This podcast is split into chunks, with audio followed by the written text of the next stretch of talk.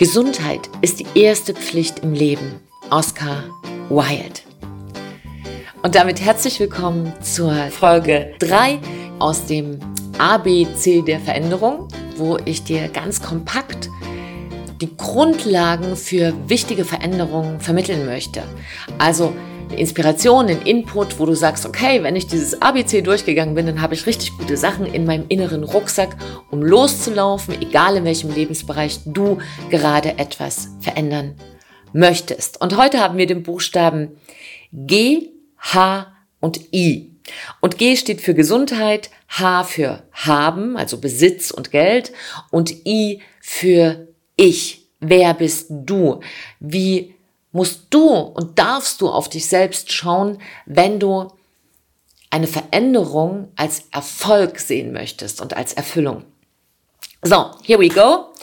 Willkommen zu Big Bang Live, dein Podcast für Neustart in Herz, Hirn und Körper. Mein Name ist Silke, Silke Fritsche, Business Coach und Lehrerin für Lebenskunst seit 1999. Gesundheit. Tja, was verstehen wir eigentlich unter Gesundheit? Was verstehst du unter Gesundheit? Wenn du den Satz vollenden würdest, Gesundheit bedeutet für mich. Was würdest du dann sagen? Beende mal jetzt im Kopf oder wenn du dein Notizheft aufgeschlagen hast, gerne schriftlich. Was bedeutet es für dich, gesund zu sein? Schreib mal auf. Bitte. Ich mache mal eine Pausenmusik. So.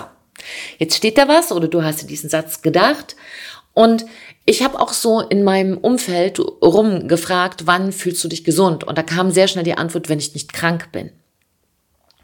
Nur Gesundheit ist sehr, sehr viel mehr als die Abwesenheit für Krankheit. Und für erfolgreiche Veränderungen brauchen wir genau dieses Verständnis, was Gesundheit vom Ursprung her bedeutet.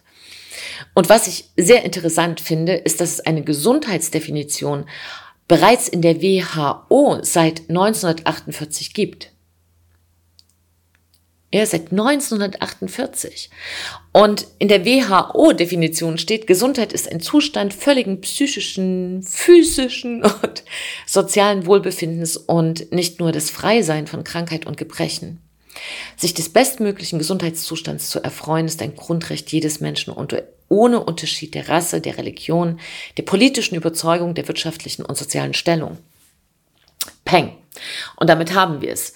Gesundheit ist so viel mehr als nur Abwesenheit von Krankheit. Aber was ist es dann?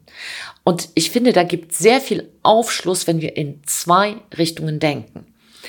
Erste Richtung. Wenn du dich jetzt mal vor den Spiegel stellst, insofern gerade eine in deiner Nähe ist, oder dich gedanklich vor einen Spiegel stellst, dann siehst du wahrscheinlich ein Lebewesen. Eins. In Wahrheit bestehen wir aber aus 50 bis 100 Billionen Zellen. Und wir sind sozusagen eine riesen Community an Zellen. Und interessanterweise arbeiten diese Zellen auch in kleinen Gemeinschaften unabhängig von uns. Also sie machen einfach ihren Job weiter, egal was wir gerade machen. Und das bringt dann nochmal auf äh, uns auf ganz neue Ideen. Also ein großer Visionär, was das angeht, ist der Bruce Lipton. Wenn dich das interessiert, der hat ein Buch geschrieben, Die Intelligenz der Zellen. Und ich werde ihn jetzt auch Ende September treffen in der Schweiz. Ähm, aber hier erstmal zurück zu diesen 100 Billionen Zellen, aus denen wir bestellen, bestehen. Also wir sind im Grunde genommen ein, nicht ein Mehrzeller, sondern ein Billionenzeller.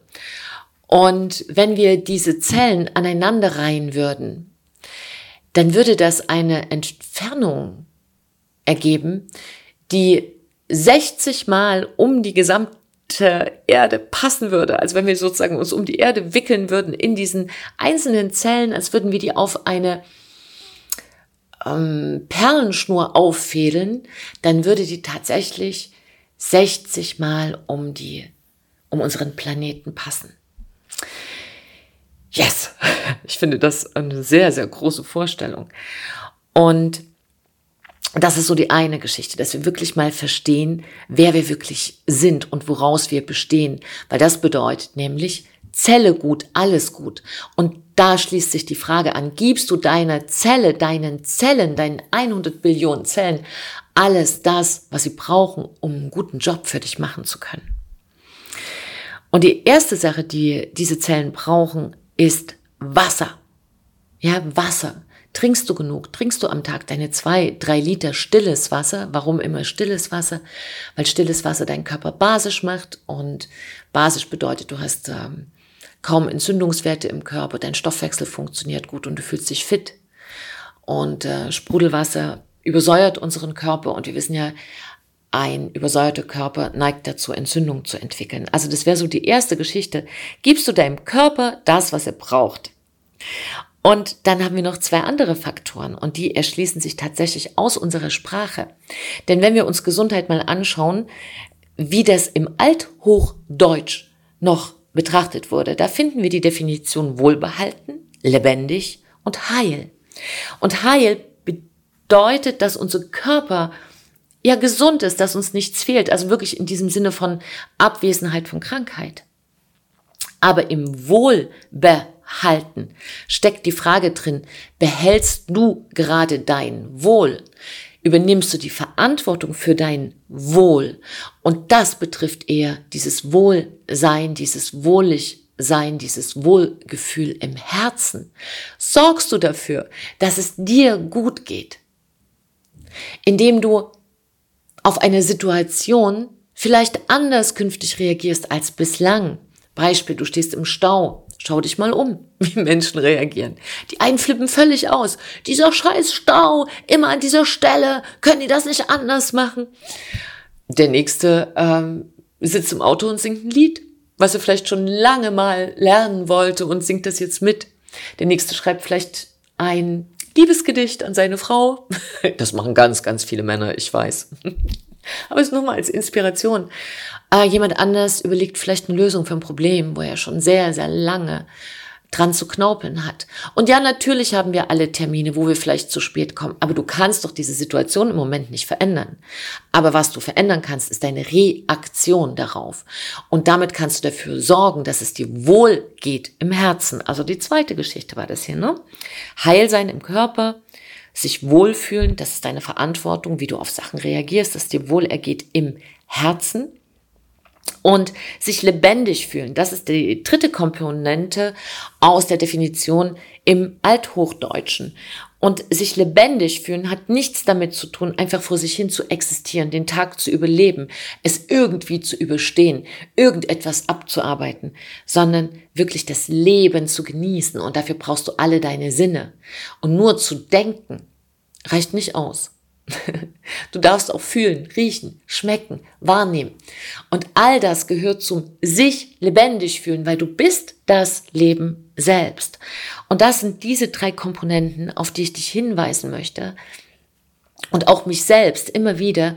Gesundheit bedeutet, sich quick lebendig zu fühlen, sich fürs Leben zu entscheiden, sich für die Gesundheit zu entscheiden und ganz aktiv und selbstverantwortlich jeden Tag etwas dafür zu tun. Und je weniger Zeit du hast, desto wichtiger ist es, dass du gleich morgens etwas dafür tust als Start in den Tag. Also trink morgens gesundes Wasser, beweg dich ein wenig. Und wenn es fünf oder zehn Minuten sind, aber just do it. Und hab einfach einen gesunden Gedanken, fange dir einen gesunden Gedanken ein, den du durch den Tag trägst. Und damit bist du so viel besser ausgerüstet als schon die meisten Menschen in deinem Umfeld. Kultiviere das, weil das ist eine sehr wichtige Komponente, sozusagen ein kleiner Zaubertrank für erfolgreiche Veränderungen. Und das war der Buchstabe G wie Gesundheit. Und meine Bitte an dich ist, definier dir jetzt mal zum Abschluss für dich selbst, was bedeutet künftig für dich Gesundheit. Mach da ruhig mal kurz den Podcast aus und notier dir das.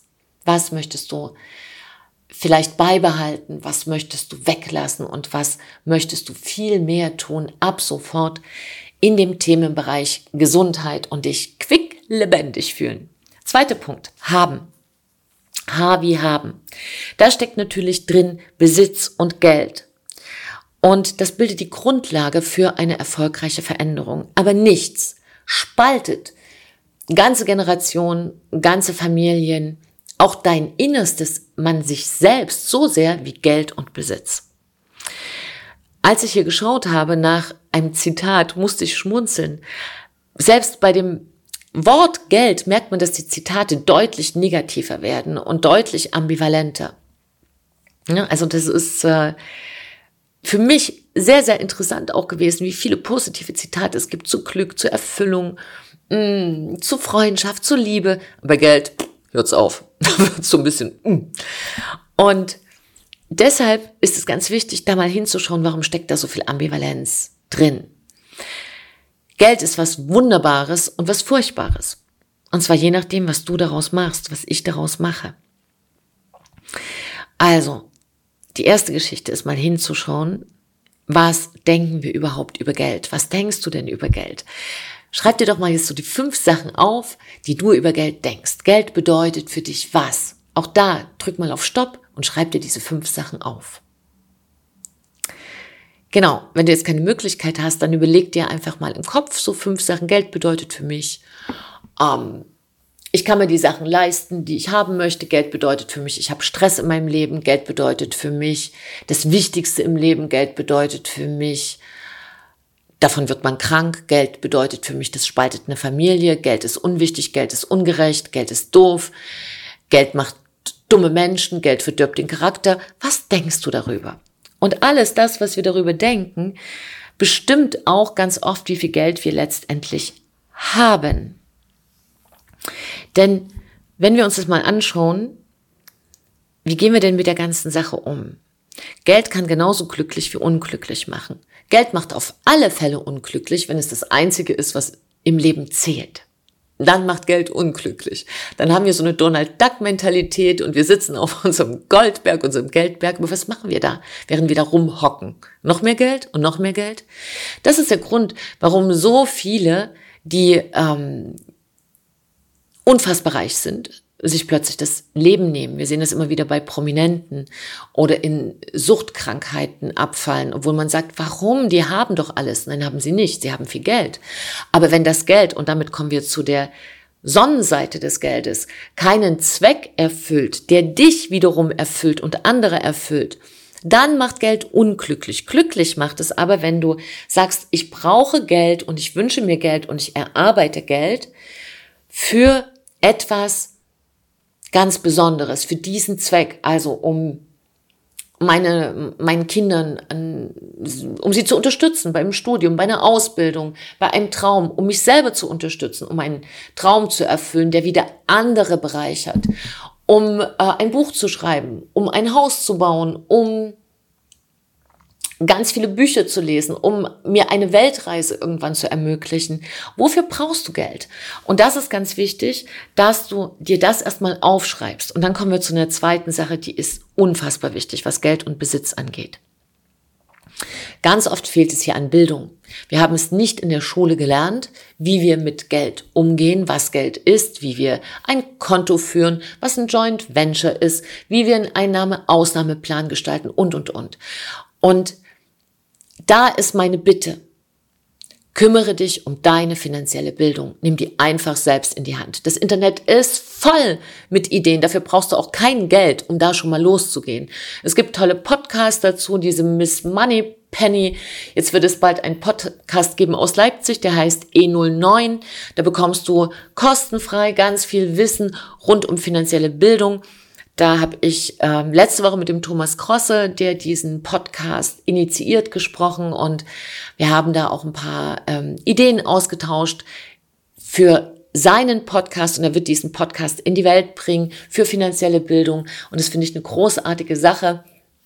Und er arbeitet übrigens auch als Geldlehrer und Geldlehrer gibt es viele in Deutschland die ehrenamtlich sich engagieren, in Schulen gehen und da Kinder unterrichten, damit die einfach lernen, gut mit Geld umzugehen. Und das ist die beste Schuldenprophylaxe, die es gibt, denn wir haben in Deutschland fast acht Millionen verschuldete Menschen, Tendenz stark steigend. Also so unfassbar hohe Summe. In einem so reichen Land. Und warum? Weil wir nicht gelernt haben, mit Geld umzugehen. Wir wissen einfach nicht richtig, wie es geht. Also höchste Eisenbahn, sich jetzt zu kümmern, ist kein Hexenwerk.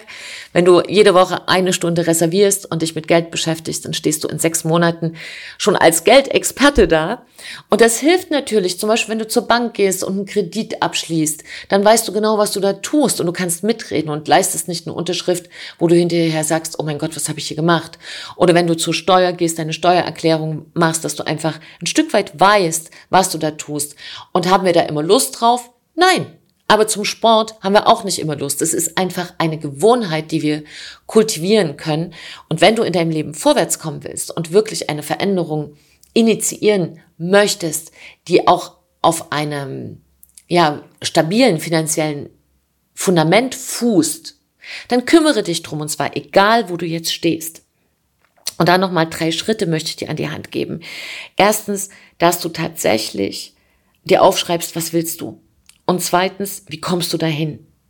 Und drittens, dann dieses Ergebnis regelmäßig überprüfst. Und jetzt kommen wir zu einer ganz wichtigen Sache, dieses Ergebnis dann auch immer wieder verbesserst. Schaust, was hat gut geklappt, davon mache ich mehr, was hat nicht so gut geklappt, das lasse ich weg. Und was kann ich ganz konkret jetzt tun, damit es besser wird? Also diese drei Schritte im Geld auch immer wieder gehst. Was will ich? Wie komme ich dahin? Ergebnis überprüfen und verbessern. Und der Ausgangspunkt ist ein ganz wichtiger und für viele der schwierigste. Nämlich natürlich am Mindset zu arbeiten, also ein positives Verhältnis zu Geld zu entwickeln, aber, und das ist das Wichtigste, sofort mit dem zufrieden zu sein, was du jetzt hast. Egal wie viel es ist, egal wie wenig es ist, egal wie die Situation ist. Epikur, das ist ähm, ein alter ähm, Philosoph, also nicht alt im Sinne von, dass er jetzt äh, 68 ist, sondern alt im Sinne aus der Antike. Er sagte, wem genug zu wenig ist, dem ist nichts genug. Und Seneca, auch ein ganz berühmter Philosoph, sagte, nicht wer wenig hat, sondern wer viel wünscht, ist arm. Und das meint Folgendes. Wenn du jetzt schon in ein Gefühl von Fülle gehst und haben ein, ein Stück größer machst, den mal anschaust, einen tollen Apfel in der Hand zu haben und den essen zu dürfen, ist auch ein Besitz, ist auch ein Haben, ist auch ein Gewinn. Und schau dich mal um, was alles in deinem Umfeld ist, was du alles schon hast, was dir schon gehört, wie reich du schon bist. Und wir leben wirklich in einem sehr, sehr reichen Land, egal wo wir gerade stehen. Und wir haben unfassbare Möglichkeiten, uns da schlau zu machen, uns da weiterzuentwickeln. Und wenn du auf der Seite bist, dass du ganz viel Geld hast und dich unglücklich fühlst, dann schau mal, wie kannst du diesem Geld einem anderen Zweck zuführen der dein Herz einfach ins Klingen bringt. Und wenn du auf der Seite stehst, wo du sagst, Mann, das sieht jetzt wirklich gerade Mist aus, dann wirklich fang an, äh, dich schlau zu machen. Hör dir regelmäßig Podcasts an zu Geldsachen, äh, für dein kleines Notizheft, wie du anders über Geld denken kannst, wie du noch deine Kreativität einsetzen kannst, um Geld zu verdienen. Geh einfach los und zwar in deinem Tempo. Ich bilde mich auch gerade zum Thema Geld nochmal weiter, weil ich finde, es hört auch nie im Leben auf. Und es ist egal, wo du stehst, aber pack es an, es ist ein so wichtiges Thema. Und der letzte Buchstabe, der jetzt noch aussteht, tata, ist ich. Ich. Wer bist du? Wer bist du, wenn du ich sagst? Da gibt es ja dieses schöne äh, Buch, äh, Wer bin ich und wenn ja, wie viele? Und das stimmt genau. Wer bin ich? Und da ist eine Sache schon mal ganz klar. Wie du bis jetzt geprägt wurdest, wie du bis jetzt warst, das kannst du nicht mehr verändern. Das kannst du jetzt auch nicht bestimmen. Du warst halt, wie du warst. das ist unsere Prägung aus der Kindheit, aus ähm, Vorstellungen, die wir danach über uns erhalten haben, aus unseren Erfahrungen und so weiter. Das macht jetzt dieses Ich, wo wir glauben, dass wir das sein. Ganz so ist es aber nicht. Denn wer du bist künftig, das bestimmst absolut du. Und jetzt wird vielleicht der ein oder andere hochgehen und sagen, nein, ich bin, ich habe die Anlagen und ich bin, wie ich bin. Ja und nein. Es gab in den 60er Jahren ein ganz berühmtes Experiment und das war ein Experiment eines Psychologen, der hieß Rosenthal. Und gemeinsam mit Leonore Jakobsen hat er eine ganz spannende Sache gemacht. Das war 1965, 66. Und zwar ist er in Schulen gegangen, in eine amerikanische Grundschule und hat dort zu den Lehrern gesagt, ja, ihr seid jetzt in einer, in einer Klasse mit ganz potenzialträchtigen Schülern. Also die sind unfassbar klug, da sind 20 Prozent drin, die haben einen ganz hohen IQ, die sind unfassbar begabt. Punkt. Das ist das, was sie gesagt haben. In Wahrheit haben die diese Schüler völlig willkürlich rausgepickt. Ja, der eine war nicht besser als der andere. Aber was ist passiert? Über ein Jahr haben Psychologen beobachtet, welche Auswirkungen hatte es auf die Lehre und die Schüler, auf die Interaktion zwischen Lehrern und Schülern durch diese Aussage, diese 20 Prozent Schüler sind besonders toll, sind besonders klug, sind besonders talentiert. Das fand ich unfassbar spannend. Denn Acht Monate bevor, nachdem dieses ähm, Experiment begonnen hatte, machte man einen Intelligenztest. Und tatsächlich waren diese ausgewählten, angeblich talentierteren Schüler plötzlich viel intelligenter. Und zwar äh, um mehr als 20 Prozent. Und dieser Trend stieg auch nach vier Monaten immer weiter. Und was hat man beobachtet? Die Schüler wurden so toll, wie die Lehrer dachten, dass sie es sind. Und die Lehrer behandelten einfach diese 20 Prozent der angeblich besseren Schüler, klügeren Schüler, sehr viel geduldiger. Die Lernfortschritte wurden wahnsinnig gelobt und hervorgehoben gegenüber äh, dem Außenfeld dieser Schüler, ne, dem, dem Umfeld, wurden diese auch besonders belobigt und ähm, es wurde halt sehr positiv über sie gesprochen. Und so hatten diese Schüler eine Chance, in dieses Ich hineinzuwachsen, was sie zu diesem Zeitpunkt noch gar nicht waren. Ist das nicht verrückt? Und es funktioniert. Und meine dringende Empfehlung an dich wäre, überleg doch mal, wer du sein möchtest. Mach doch mal mit dir diesen Rosenthal, ja, sei du mal dein, dein, dein Rosenthal-Effekt, dein eigenes Experiment und mach dich doch mal viel schlauer, schöner, größer, talentierter, als du jetzt bist. Und dann wachse in das, was du sein kannst, hinein.